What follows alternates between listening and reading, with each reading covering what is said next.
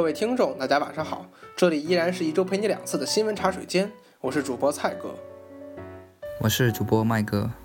这次呢，我们就想讨论一个现在在微博上特别火的一件事情啊，叫女子合意酒店遇袭案。那么我先给大家说说这件事儿是个什么事儿。一个网名叫弯弯的姑娘呢，在微博上发帖，她来北京半出差半游玩，住在了北京七九八的合一酒店。这个合一酒店呢，是如家旗下的高端品牌。四月三号晚上大约十点多，姑娘回到了酒店，在酒店门口呢就被一个凶狠的陌生男子给盯梢了。在姑娘住的四楼呢，陌生男子问姑娘住哪个房间，姑娘很警觉，你谁呀？我就不告诉你。然后可怕的事情就发生了，这个陌生男子就开始拖拽这个姑娘。这个姑娘回忆呢，是当时这个陌生男子并没有任何，比如说喝醉了的表现。当时陌生男子呢想把姑娘拖进电梯间，姑娘坐在地上使拼命反抗。当时酒店的工作人员呢有上来劝的，但据当事人回忆，酒店工作人员劝他们说不要影响其他顾客休息，并没有进行阻拦。后来围观的人渐渐多了起来，陌生男子才从消防通道离开。但是涉事的各方呢反应却都不痛不痒。酒店方表示我已经报警了，警察叔叔们表示他们现在挺忙，因为办案人出差，周日案发，周四才能到现场。派出所表示不归他们管。姑娘订房的携程表示他们已经转达了酒店方。然后最新的消息呢是四月六号下午三点左右，如家酒店集团在北京进行了此事件的新闻发布会。据称为中央电视台的记者拍摄的视频中呢，呃，记者上午十点多在发布会现场等待，一直等到下午三点多，才有两位总经理，但是具体叫叫什么名字不知道，出面做了新闻发布。发布内容呢，正如在如家酒店集团的官方微博上发出了一篇名为“没有任何理由，只有努力改正”的一个道歉文。但是呢，在新闻发布会的时候呢，这两位总经理呢，全程是拿手机朗诵的，再一次对呃弯弯这个事件中的女主角道歉。对于记者的提问呢，两位经理就是以稍等的这个借口拖延，然后随即离开。记者跟随并没有获得任何回应，并受到工作人员和保安的阻拦。但而且呢，对于陌生人在没有刷卡就能进入酒店四楼这个问题，并没有做出任何回应。在四月七号二十一时时许，北京警方专案组在河南警方的大力配合下，在河南省许昌市将涉案男子李某抓获。四月八号上午十一点零七分，弯弯发微博称，犯罪嫌疑人已抓获确认，如家也已经道歉整改，我的诉求也就在这两条，现在也都实现了。这几天过得非常的疲倦，事情已经影响到他的正常生活了。朋友建议他去说看心理医生。他从现在起呢，不会再接受任何媒体的采访或者拜访，希望能还给他和他的家人朋友一个正常平静的生活。他十分感谢大家一直以来对他的关心和帮助，并且表示了谢意。那么这件事情，我觉得也闹得非常大了，基本上是全国皆知了。哎，那麦哥，你跟当时刚听到这个事情的时候，你是什么感觉？我刚听到的时候，我以为是我们平时常见的，就是说，呃，女生遇袭啊，然后各种犯罪啊之类的。这样一件事情，然后后来看到朋友圈里面转的转发多了，才发现其实并不是那么一回事。然后很大的一个感受就是，嗯，首先说一下最大的感受吧，就是网络的力量太强大了，这是我最大的一个感受。对，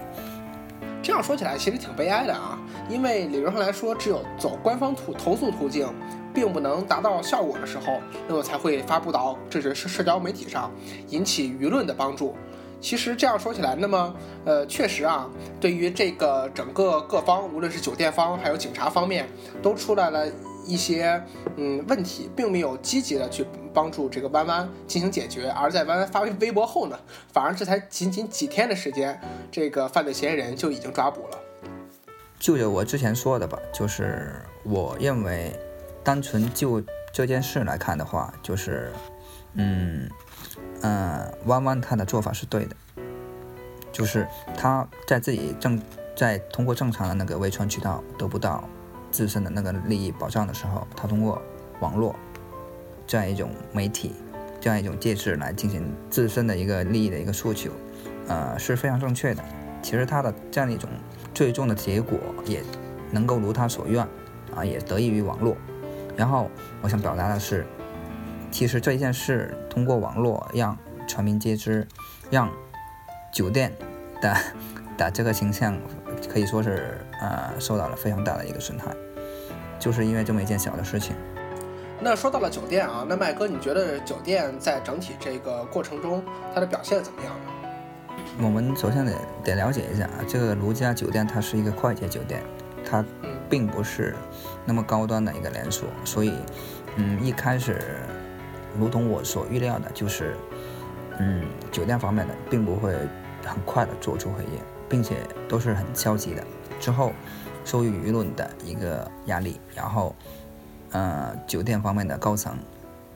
一呃重视，然后再致以一个道歉，然后就完事了。这是在国内很常见的这么一种，嗯，呃，可以说是那个大事情的这么一个最终的一个收场吧。但是我们知道，其实如家目前应该不是上市公司，是吧？呃，如家理论上来说呢，是刚刚呢在美股退市，就是在这一天发生之前退市。那咱们这个退市的是这个情况，咱们先拖一下再说啊。那么我查了一下呢，合宜的广告啊，打出了这样说是二星级酒店的价格，四五星级酒店的体验，包括像刚才我的背景介绍里面呢，合宜也采用了说通常五星级酒店的那种刷卡进楼层的方式。其实呢，合宜作为如家整个集团来说呢，应该是一个高端品牌。那我觉得，呃，如家并不作为一个世界上的呃特别厉害的酒店集团，就比如说像喜达屋、万豪等等，并不阻碍他对于这些基本的住客的这种诉求不能实现。我觉得这不是他的理由啊。而且像麦哥，我觉得你刚刚说的挺对的，酒店方我觉得明显他根本就没有表现出他自己的诚意。因为你像酒店方，他并没有在新闻发布会中提及了受害者的处理以及赔偿情况，呃，我觉得完全有一点像在拖欠责任的感觉，想让这件事情大事化小，小事化了。但是，呃，如果不负责任的话，这个问题根本就不可能解决。所以我觉得宜家在这个事情上呢，呃，做的怎么说呢，表现的非常差。而且我想对刚才就是麦哥你说的这个上市这一块做一个小延伸的啊，因为呢，呃，就在这件事情发生的当天，然后如家呢刚刚从美股退市，它现在已经被首旅进行了一个全面的收购。之后呢，有人会认为呢，说这件事情可能可能是个阴谋，为什么呢？因为当首旅收购如家的这个时候，是不是一些其他的酒店公司进行了相应的一个抹黑的行为呢？所以说可能是一个炒作，这件事情不一定是真的。那麦哥，你看来你觉得这种说法站得住脚吗？我觉得挺离谱的，我觉得挺站不住脚。啊，这种说法其实很有故事性，也迎合大众的一个口味。但是，嗯，以这样的一种做法，就一定能够达到抹黑奴家或者说是抹黑首旅这样一个目的吗？我看不见的。嗯确实，因为像这样的话，我觉得现在整个的国民全部集体对酒店的这个安全方面首当其冲的不信任。我觉得这一招，如果是真是在炒作的话，那么有点杀敌一千自损八百。如果是比如说如家的竞争竞争对手，比如说像阿里旅游等等，是他们想出来手法的话，那么他们也很大程度的伤到了自己的利益。而且不得不说的是，后来万万也也报警了，那么其中还牵扯到了警察。如果真是用警察来炒作的话，我觉得那就是一个很严重的问题了，因为在咱们国家报假警好像是呃要受刑事处罚的。而且我发现，好像无论是最早的维珍的那个事事件，还是说再往后推的像柳柳岩伴娘的事件，再拖到现在这个弯弯的遇袭的事件，我觉得大家很多都是在用一种阴谋论的方式在揣度这个事情。我看阴谋论的话，怎么说呢？呃，很迎合大众的一个口味嘛。然后什么事情其实。可能一件很简单的事情都看复杂了，那反而反过来看的话，有的复杂复杂的事情就看简单了。嗯，在这样一个社会舆情其实是广受这个呃媒体影响的情况下，从媒体的角度来看的话，阴谋论的那个概率并不是很大，很大的可能更多是一些小道消息。所以我觉得，呃，对于这样的一些消息啊，如果是拥有一个。正确的三观，或者说自己的三观是自己的，我觉得基本都能够判断出来。而且刚刚说完了酒店房那一块儿，那么我觉得还可以说说警察的问题，因为确实当时弯弯在报警的时候啊，那么警察呃确实当时表示说是呃不能出警，然后呢，因为说办案人家出差了，可能等到礼拜四才能去，因为当时事发是案发是礼拜天嘛。然后我觉得这明显的就产生了一个强大的对比啊。那么我们网上所接触到的警察叔叔和生活中碰到警察叔叔就感觉差别的很大啊。因为网上的警察叔叔，我们都了解到他确实呃工作很仔细，然后也很负责。但是生活中可是像弯弯这种情况，却出现了这种呃无法出警的情况。那我觉得大家普遍的对警察可能就会有一种不信任的心态。我觉得这对于呃无论是我们警察也好，还是未来出现呃各种危险需要警察来帮助的时候的这种情况也好，我觉得都不是一件好事。其实怎么说呢，在北京来说的话，治安其实挺好的，但是也我我也看了那个相关的数据，说那个在望京那边是有。一就是一万多人，好像只能够配五十七个警察，是吧？对对对，派出所对派出所那边民警对，所以说在警力有限的情况下，但那个警力有限这个问题怎么解决？那是那个治安就公安局那边的事情。在警力有限的情况下，我觉得个人更要注意自己对自己的一个安全的一个防防护，因为毕竟不能够什么东西都要。依靠一个机制来看，当然，如果有了一个良好的一个治安的一个机制，保障每一个公民的一个安全也是非常必要的。我觉得这个机制确实是要有，不过这个机制得有人去执行。就比如说这个安全方面，就由警察来执行。就像麦哥你刚才说的那个数字，其实挺恐怖的啊，一万人比五十七个人。那这样的说起来，我觉得如果这一万人里面，比如说有百分之一出事儿了，那么这百分之一就是。一百人，那么这五十七人肯定管不出这一百人来。那这样，如果真的要发生什么呃重大事情的话，那这样的话，我觉得这些警力完全没法去处理应急的情况。那么也就可以看出，可能在警察方面的这个人员设立，我觉得可能就是一个问题了。那么呃，国就是我们未来的这个政府是不是应该要增加一些，比如说警察的人数和待遇？然后通过加强这个呃执行者的方式，在原本如果制度还 OK 的基础上，那么进一步加强社社会治安呢？我觉得这是一个应该强调做的事情。其实就可以明显看出来，就比如说警察，他工作因为太多了，根本就忙不过来。我觉得，呃，他们因为每一项工作肯定也要细心、尽职尽责的去处理嘛。但是这样的话，但是工作量太大了之后呢，我觉得就会，呃，天然的可能就会处理不过来。但是呢，这样很容易给每一个报案就给报案的人呢，感觉一种说是警察可能在忽视他的感觉。但是。对，但但是我觉得这对于警察来说也是一种无奈。这种忽视呢，那么呃，可能呃，对比比如说像弯弯这件事情来说，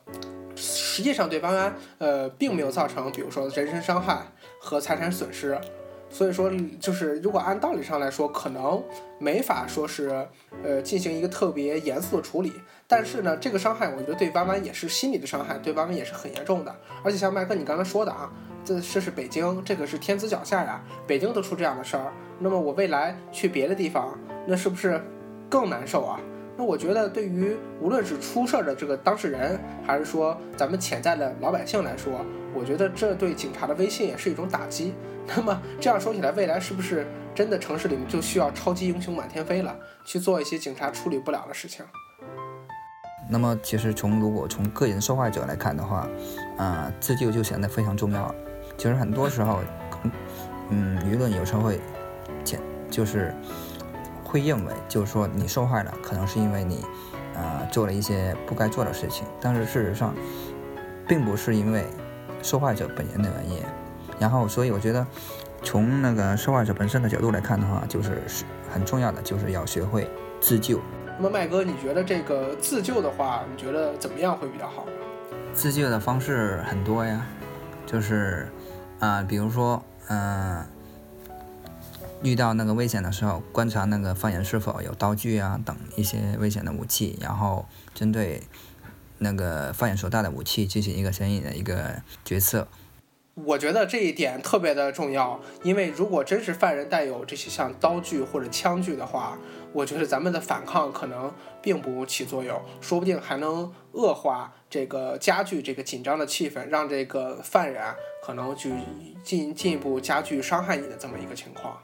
我觉得如果真是抢劫的话，干脆就给他钱，或者他的这个他要抢钱给钱，抢烟给烟，保证自己的生命安全才是最最重要的。嗯，我觉得第二个是可以增加那个对方劫持自己的一个难度吧，比如说你瘫坐在地上，然后下坡，然后各种乱动，然后让犯人劫持你的那个难度加大。嗯嗯这样我觉得可以一定程度上将那个犯罪的时一个时间延长，嗯也可以将自己那个损害降降降到更低吧。那第三个的话就是，嗯，其实也可以做一些争夺性的一个进进攻的一个手段，比如说拿那个指甲去夹掐那个犯人，或者是拿脚踹，然后拿牙齿咬都可以。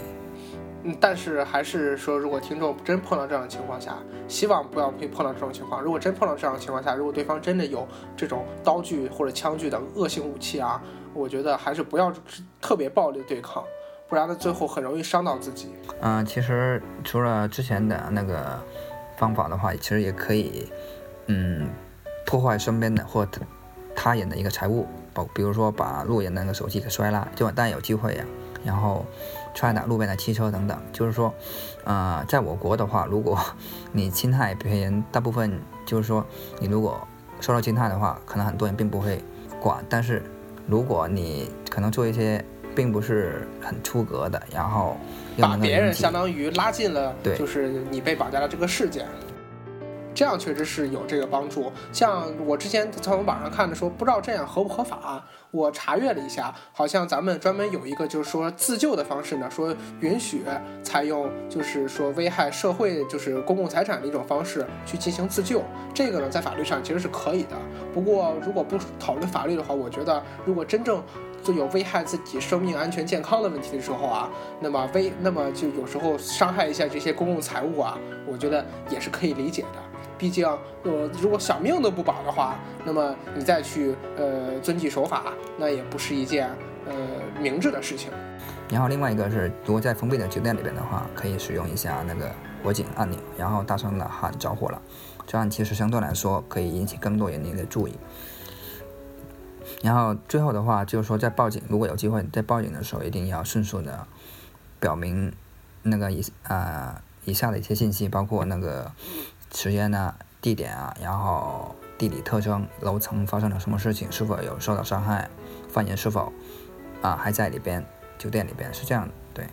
但其实这样说起来，我觉得自救呢还是有限的。像比如说你说不单独走夜路，这个我觉得是可以。比如说不搭黑车、不住店没问题。但是像有些说，就有有些网友的态度可能这样说：女孩子应该会格斗，眼观六路，耳听八方，你不能单独出门。我觉得这应该就不是牵扯到女孩子本身的问题了。我觉得无论是不是女孩子啊，他一个正常的社会就是一社会的一个老百姓啊，那么他并不应该强制要求会格斗，对吧？我觉得这个能间接反映咱们的社会呢。我觉得现在出现了一些这样的问题，就像这个弯弯的这个事件呢，其实大家并没有说，呃，路过的有很多人可能只是旁观，只有一位女性就是拉呃拉住了弯弯。我觉得如果大家都旁观走的话，这有确实是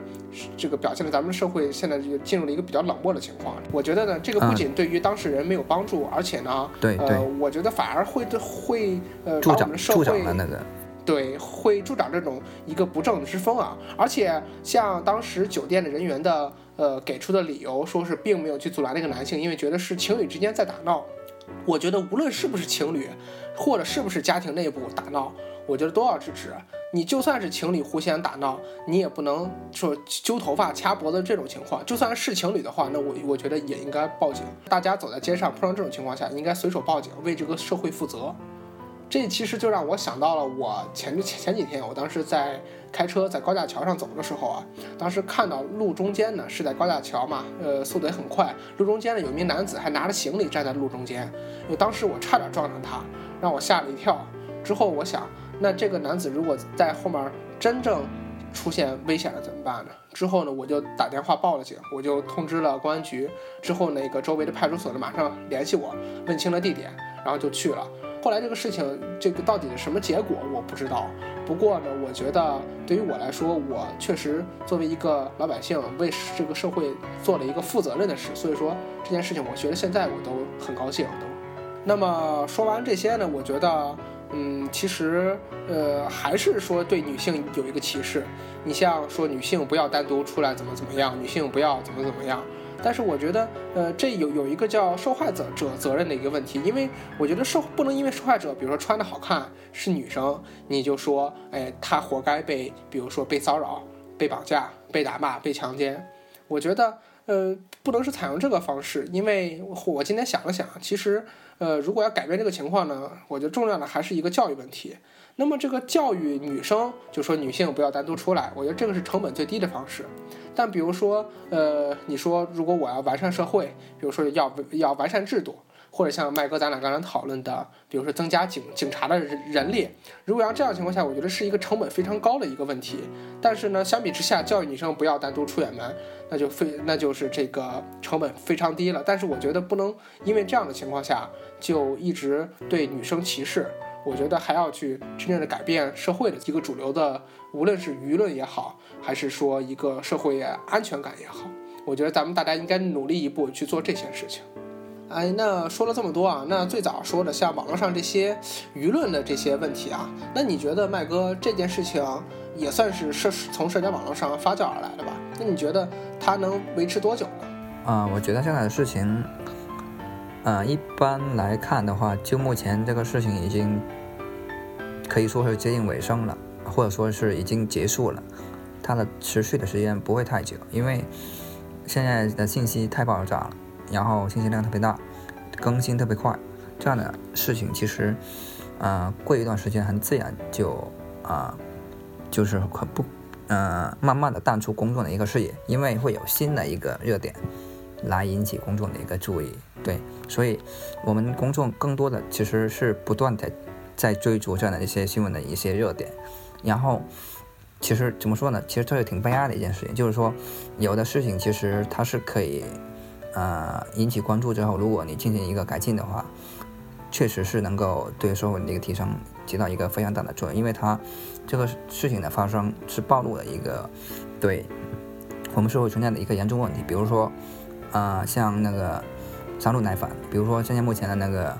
嗯，那个有毒的那个疫苗，这样的事情其实是很严重的。但是如果新闻不去报道的话，公众可能并不会关注它，因为。这件事情并不是事关每一个人的，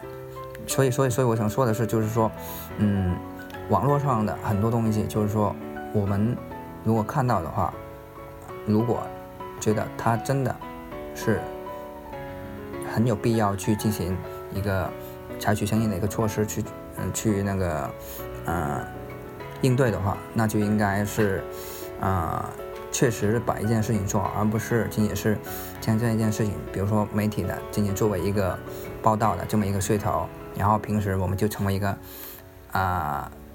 谈资，然后就 OK 了。我觉得，如果真的有价值的事情，或者说真的值得我们去做的事情，应该好好去做。嗯。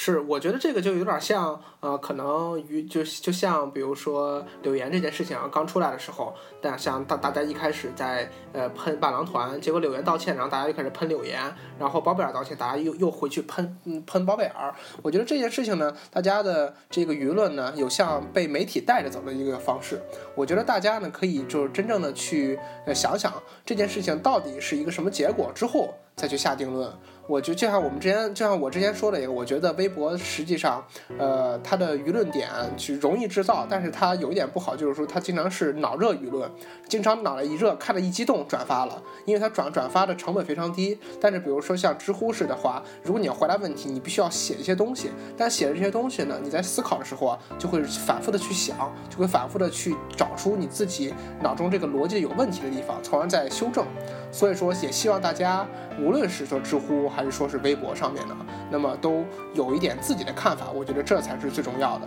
这样其实我觉得可以就是联系起来。前两天我们的一个听众给我们回复说，说是我们发的这些呃节目呢，感觉都是新闻热点都快要过去的时候才会发的这些节目。呃，这在这里呢，我也想做一些解释啊，因为呃，我像我们前两天也改了一下这个节目介绍啊，我们的节目介绍现在改了，说我们不搬运新闻。因为如果真是要听新闻的话，我觉得像大的新闻 APP、大的新闻媒体肯定要比我们做的更好、更快、更及时。我们呢，只想给大家做一个，当这个新闻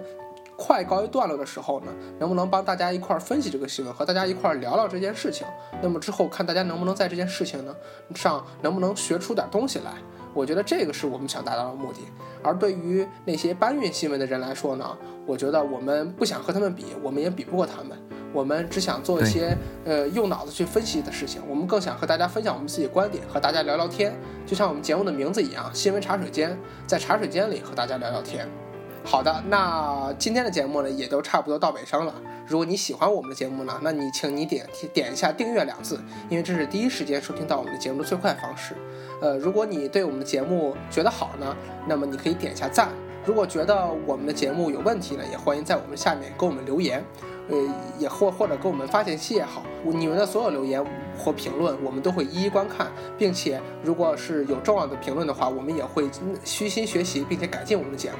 如果你是从 iTunes Store 的 Podcast 上面听到我们节目的话，那真的恳求你在 Podcast 评论上面给我们打一个星。最好是五星啊，然后在评论上面写写你想对我们说的话，因为好像我们放上去节目都快呃一个月了，但是在 Podcast 上面评价的人非常少，导致现在也没有法显示评分。那么也希望大家高抬贵手，点一下五星。嗯，那麦哥，你看今天晚上咱们就先到这儿。行，好的。那各位听众再见。嗯，拜拜，拜拜。